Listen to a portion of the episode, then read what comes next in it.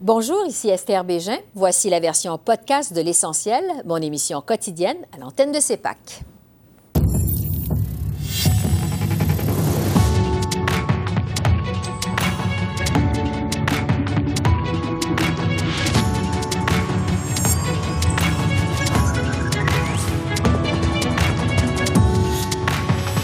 Ce soir, le nouveau président de la Chambre des communes veut améliorer le décorum.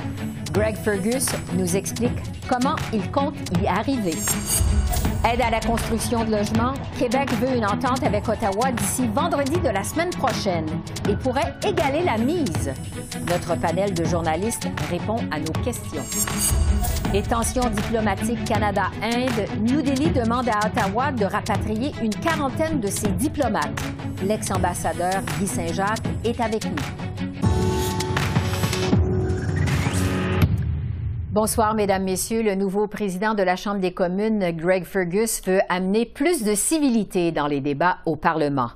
Mais à la période des questions cet après-midi, les esprits se sont rapidement échauffés. Le chef conservateur Pierre Poilièvre a été interpellé par le président Fergus, justement, pour avoir enfreint le règlement parlementaire lors d'un débat sur le coût de la vie quelques jours avant l'Action de grâce. Et c'est clair que ce ministre est le dindon de la farce. Je regarde des prix dans les dépliants. Dans la dernière année conservatrice, une dinde coûtait 1,49 le livre.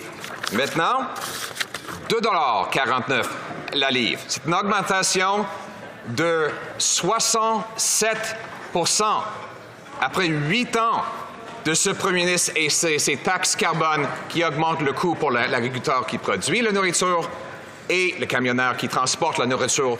Donc, ça augmente le prix pour tous ceux et celles qui achètent la nourriture. Vont-ils renverser ces coûts exorbitants avant l'action de grâce? Oui ou non? Avant,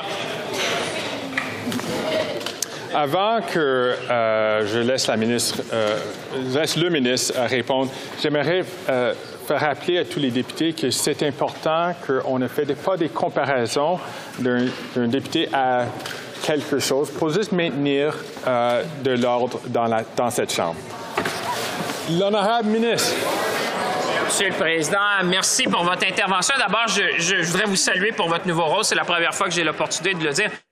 Et là-dessus, je retrouve le nouveau président de la Chambre des communes, Greg Fergus, qui a été élu à ce poste mardi, je le rappelle. Bonsoir, Monsieur Fergus. Félicitations d'abord pour votre élection. Merci beaucoup. C'est un grand plaisir pour être ici pour Malheureusement, je pense que peut-être ça va être la dernière fois qu'on va se rencontrer ici. je suis habitué à faire des tribunes avec vous puis mes collègues euh, dans la Chambre des communes. maintenant que je suis euh, président de la, Chambre des communes, je ne peux pas commenter sur des, sur des affaires courantes. Effectivement, vous étiez un habitué de nos panels et on va s'ennuyer, M. Fergus. Ça va dans les ah, deux sens. Tout d'abord, euh, on a fait état que vous êtes le premier noir à occuper cette fonction de président de la Chambre des communes. Euh, je vous demanderais euh, comment vous avez vécu, vous, cette élection? Écoutez, avec, avec beaucoup d'anxiété, vous savez, c'est une, élection pas comme les autres. c'est pas une élection où est-ce qu'on est plein d'élections, on tente de convaincre 100 000 personnes à adopter ou de donner leur approbation à votre programme politique. Cette fois-ci, euh, on mène une campagne avec nos pairs, nos homologues, les gens qui, eux aussi, ont, passé par les cribles d'une élection. Et je tente de les convaincre euh, oui, j'étais un partisan en avant, mais je suis capable de me euh, comporter d'une façon qui, qui, me, qui me rend au-delà euh, de la partisanerie pour toujours promouvoir les intérêts des députés et les privilèges parlementaires dont nous jouissons. Mais votre élection, elle est historique quand même. Oui, c'est historique. C'est quelque chose que je n'ai pas vraiment euh, considéré durant la campagne, euh, durant cette période où j'ai parlé avec mes, collègues.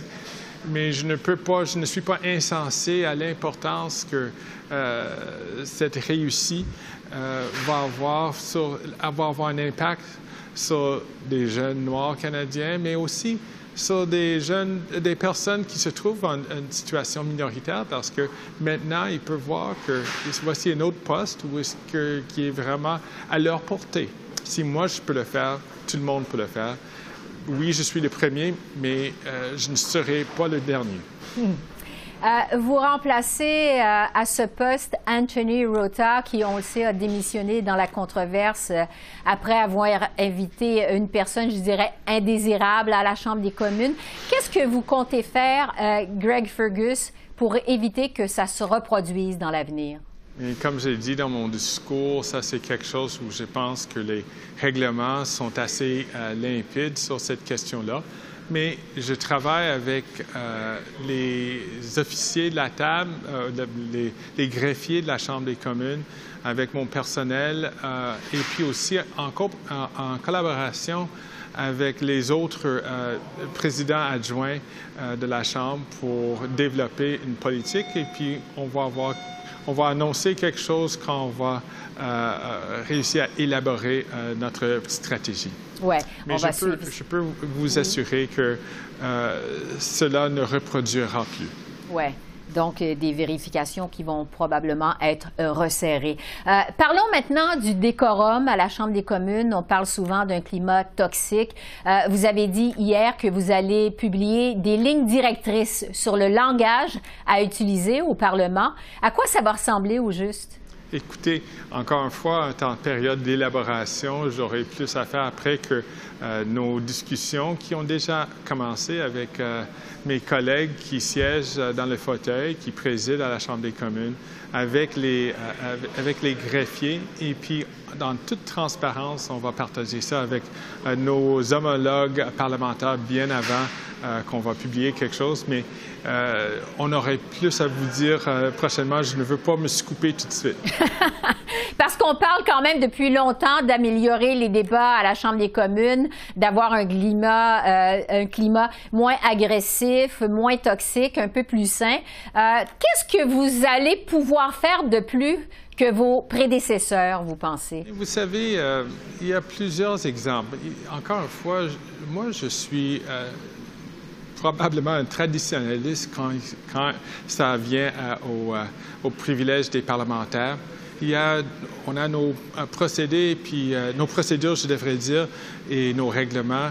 Et puis, je veux me fier à ces, euh, ces bases, certainement. Et puis aussi des décisions des anciens présidents qui, vont, qui peuvent nous guider dans cette situation. Esther, une chose que je peux vous dire, les Canadiens n'aiment pas la chicane juste pour la chicane on aimerait avoir, on veut voir des débats musclés, on veut voir des débats passionnés, on veut voir des débats pointus. Ça, c'est le but du Parlement. Mais il y a une façon de le faire.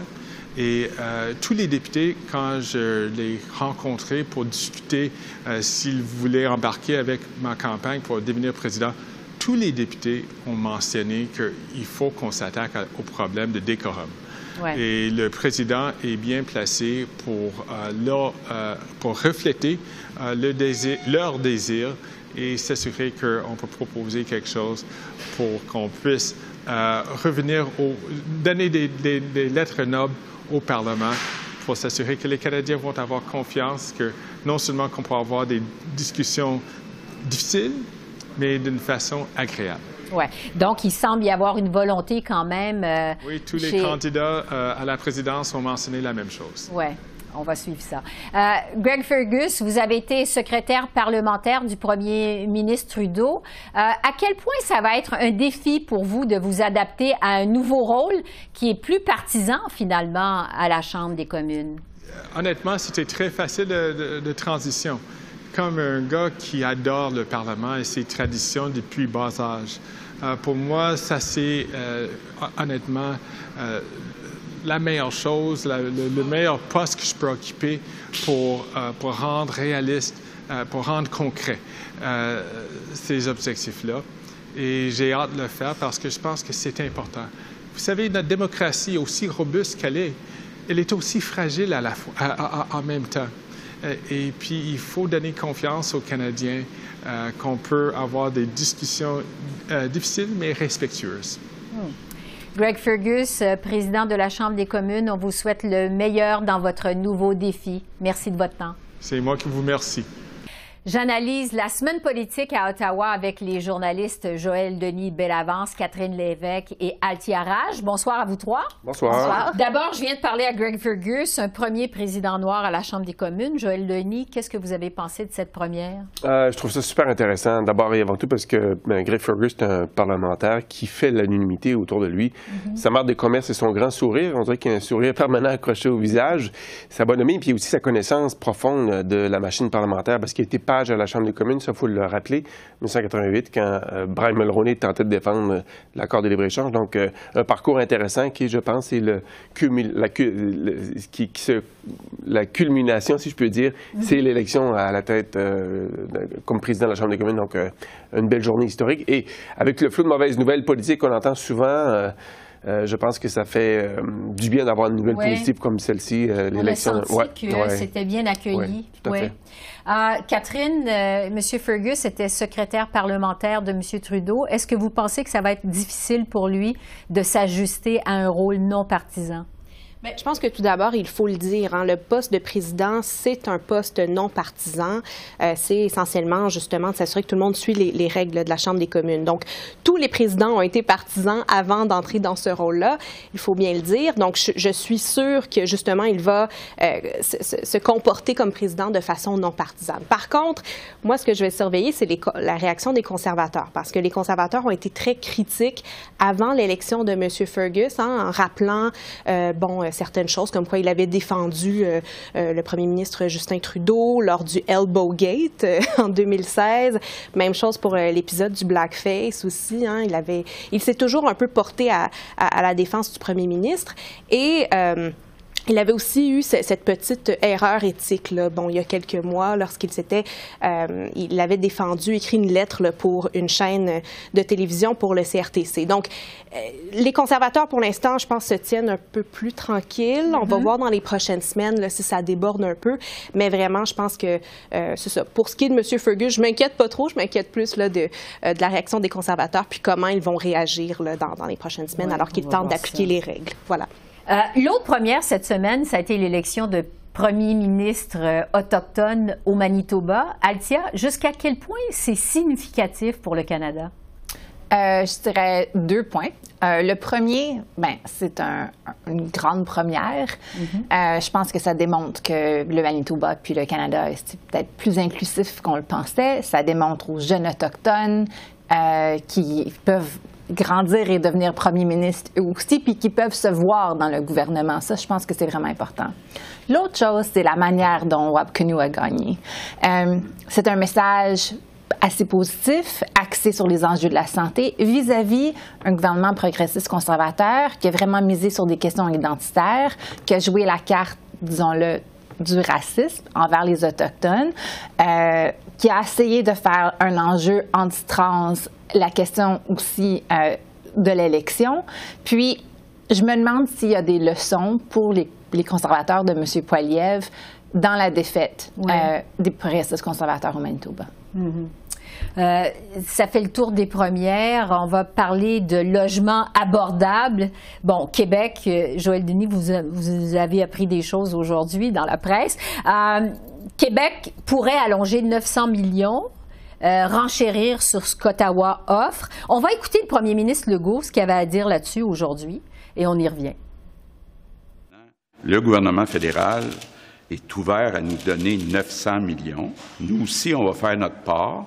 Il faut être capable de faire un programme pour qu'on soit capable de construire rapidement les logements. Maintenant, ce que me dit Éric Girard, c'est que si on veut inclure le 900 millions du gouvernement fédéral dans la mise à jour du 7 novembre prochain. La date limite, c'est vendredi prochain. Donc, il nous reste une semaine et c'est urgent, là, puis là, je fais un appel à Justin Trudeau pour le gouvernement fédéral. Il faut qu'on s'entende d'ici vendredi prochain.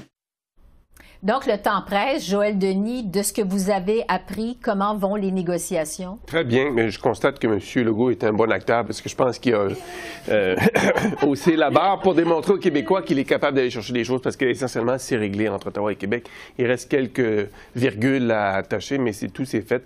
Et Ottawa est totalement disposé à essentiellement aller euh, euh, et, donner ce que le Québec réclame. Donc, euh, M. Legault, je pense, profite de l'occasion pour se tirer d'un mauvais pas suite à la défaite électorale dans Jean Talon cette semaine.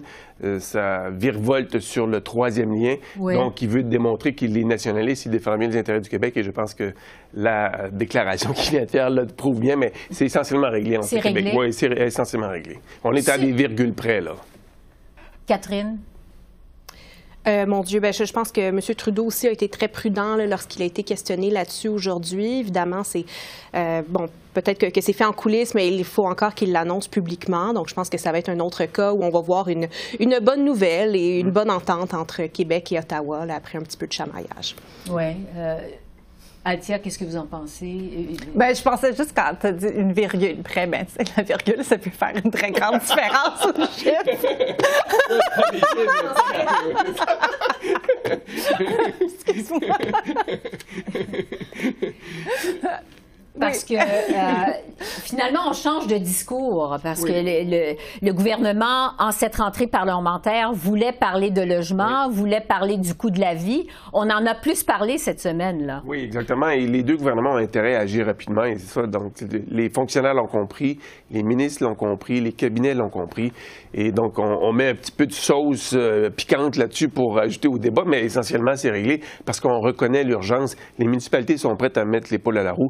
Reste les deux gouvernements à s'entendre là-dessus. Et ce qui a été surprenant, c'est que c'est Québec qui est arrivé et dit on va mettre le même montant. Mm-hmm. Pourquoi? Parce que, bon, ben, ça avait été un peu télégraphié par le ministre des Finances, Éric Jarre, mais pourquoi? Parce que euh, Québec veut aussi euh, bien paraître dans ce dossier parce que la crise du logement touche toutes les régions du pays, y compris au Québec petite comme grande municipalité. Donc, euh, évidemment, si euh, deux gouvernements se chamaillent sur une question de financement, euh, ça ne va pas très bien les faire paraître auprès des électeurs. Non, et on a vu que les relations semblent quand même rétablies entre les deux hommes. Il n'y a aucun doute là-dessus. On l'a vu dans le dossier d'ailleurs de Northvolt la semaine dernière. Exactement. C'est clair que l'harmonie était... De... Il y avait une romance.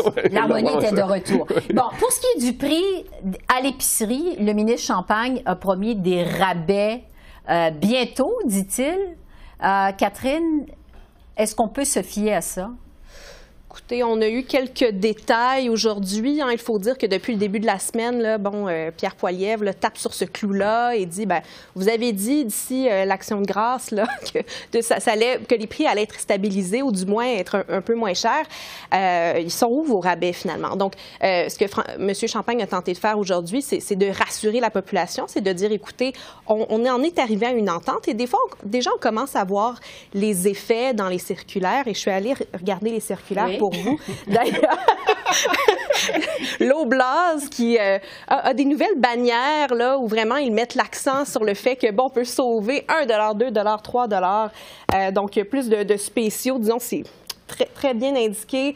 IGA qui a des nouvelles bulles, offres incroyables, tout ça. Donc, euh, vraiment, je bon, j'ai pas remarqué, j'ai pas fait une analyse fine de, voir si les prix avaient réellement baissé, mais je pense que vraiment, il y a, un effort, il y a beaucoup de pression là, actuellement sur les épiciers pour euh, tenter de démontrer qu'ils font des efforts.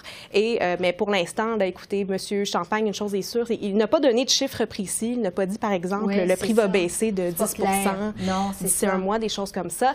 Mais euh, vraiment, il essaie de, de, nous faire comprendre que, bon, il a la situation bien en main et que les, les, grandes chaînes d'épicerie, du moins, semble-t-il, ont compris le message. Elles ont changé leur discours, donc on verra pour la suite. Oui. C'est ça, on verra une fois à l'épicerie s'il y a une différence sur les factures.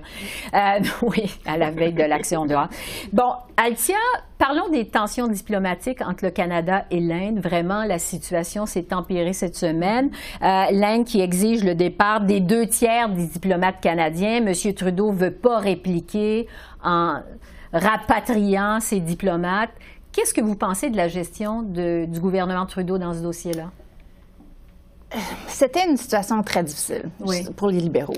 De un, il y avait beaucoup d'indices. Ils avaient l'intelligence qui disait que l'Inde était responsable pour le meurtre d'un Canadien au Canada.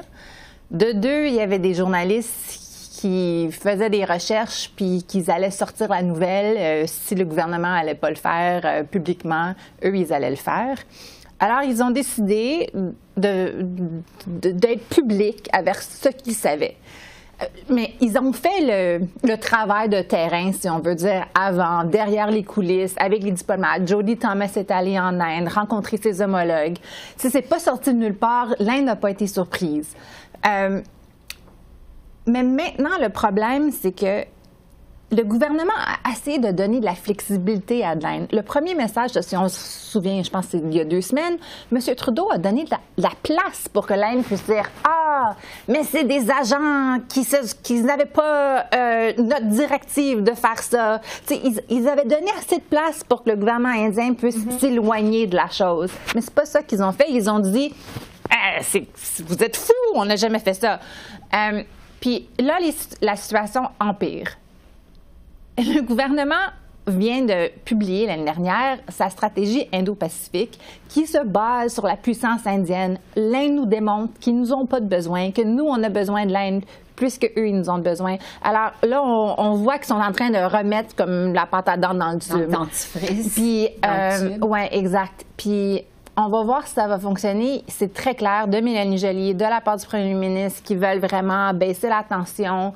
Puis de l'autre part, on voit dans les médias en Inde, c'est vraiment pas la presse ouverte comme celle ici, plein de suggestions puis d'informations, désinformations, de, de faussetés qu'ils ont rapport au gouvernement Trudeau. Mais à la base, c'est que le gouvernement indien de Modi est, vraiment euh, découragé de la situation avec les Sikhs nationalistes qui sont au Canada, qui s'organisent, qui, euh, qui font des levées de fonds.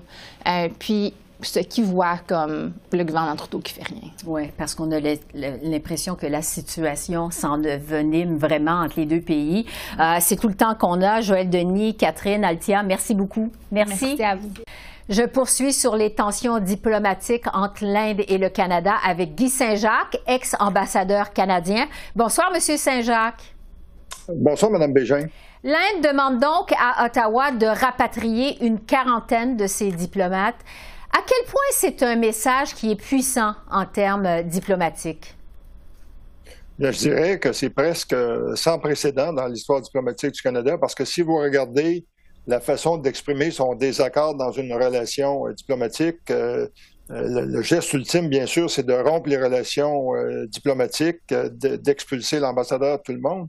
Mais dans ce cas-ci, expulser les deux tiers de la représentation diplomatique canadienne, moi, je, ne me souviens pas de ça. À l'époque de l'Union soviétique, ça nous arrivait d'expulser six ou sept diplomates soviétiques et puis ils nous rendaient l'appareil. Mais là, de vraiment expulser un, aussi grand nombre de gens, ça va avoir un impact euh, extraordinaire sur nos opérations, particulièrement du côté de l'immigration, parce que euh, l'Inde est, avec la Chine et les Philippines, une des trois principales sources d'immigrants au Canada. Et puis, bien sûr, on sait que 40% des étudiants étrangers au Canada sont, euh, indien, ce qui veut dire que ça va avoir un impact sur les universités et les collèges qui dépendent de cette clientèle-là pour euh, leur financement. Oui.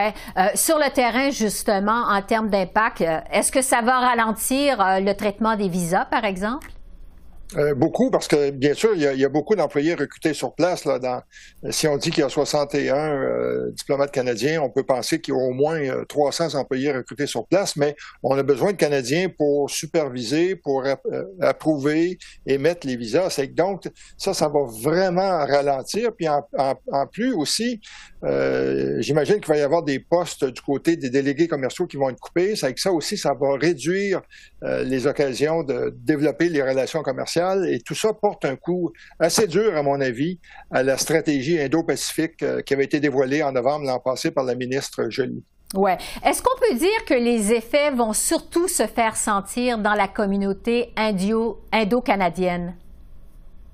Ben, je pense que euh, du côté, euh, si on parle de, l'immigration, euh, oui. Puis en plus, bien sûr, il y a des membres de cette communauté-là qui sont maintenant canadiens, qui retournent pour toutes sortes de raisons en Inde qui ont besoin de services consulaires. Là aussi, les services consulaires vont être réduits nécessairement. Ce qui veut dire donc il va y avoir un impact de ce côté-là, mais aussi, je dirais qu'il va y avoir un impact plus large euh, par exemple, du côté des universités, des collèges, comme je l'ai mentionné, mais aussi du côté euh, du commerce. Là. Et puis, euh, ça va prendre, je pense, malheureusement, beaucoup de temps pour rebâtir la confiance et essayer de rétablir les relations. Oui. justement, parlons de la position de M. Trudeau. Le premier ministre a déclaré qu'il ne veut pas d'escalade diplomatique avec l'Inde. Mais est-ce que c'est vraiment possible au stade où on en est? Ben, je pense que ça commence à être euh, très difficile, puis le, probablement que le gouvernement canadien ne voudra pas euh, appliquer la réciprocité en, expulsant un grand nombre de diplomates euh, étrangers. Je présume qu'au moment où on se parle, il y a des tractations. Le Canada a dû demander aux Américains, à d'autres pays, d'intercéder auprès euh, du gouvernement indien pour essayer de, réduire euh, le, nombre d'expulsions, euh, de trouver une formule. Mais tout ça, ça nous ramène au point de départ. Est-ce que c'était la meilleure stratégie de la part de M. Trudeau de révéler à la face du monde que des agents indiens euh, avait été impliqué dans le meurtre d'un Canadien. Moi, je pense qu'il y aurait eu moyen d'essayer de, gagner du temps en continuant de négocier avec l'Inde pour trouver une solution acceptable euh, où ils auraient permis une enquête.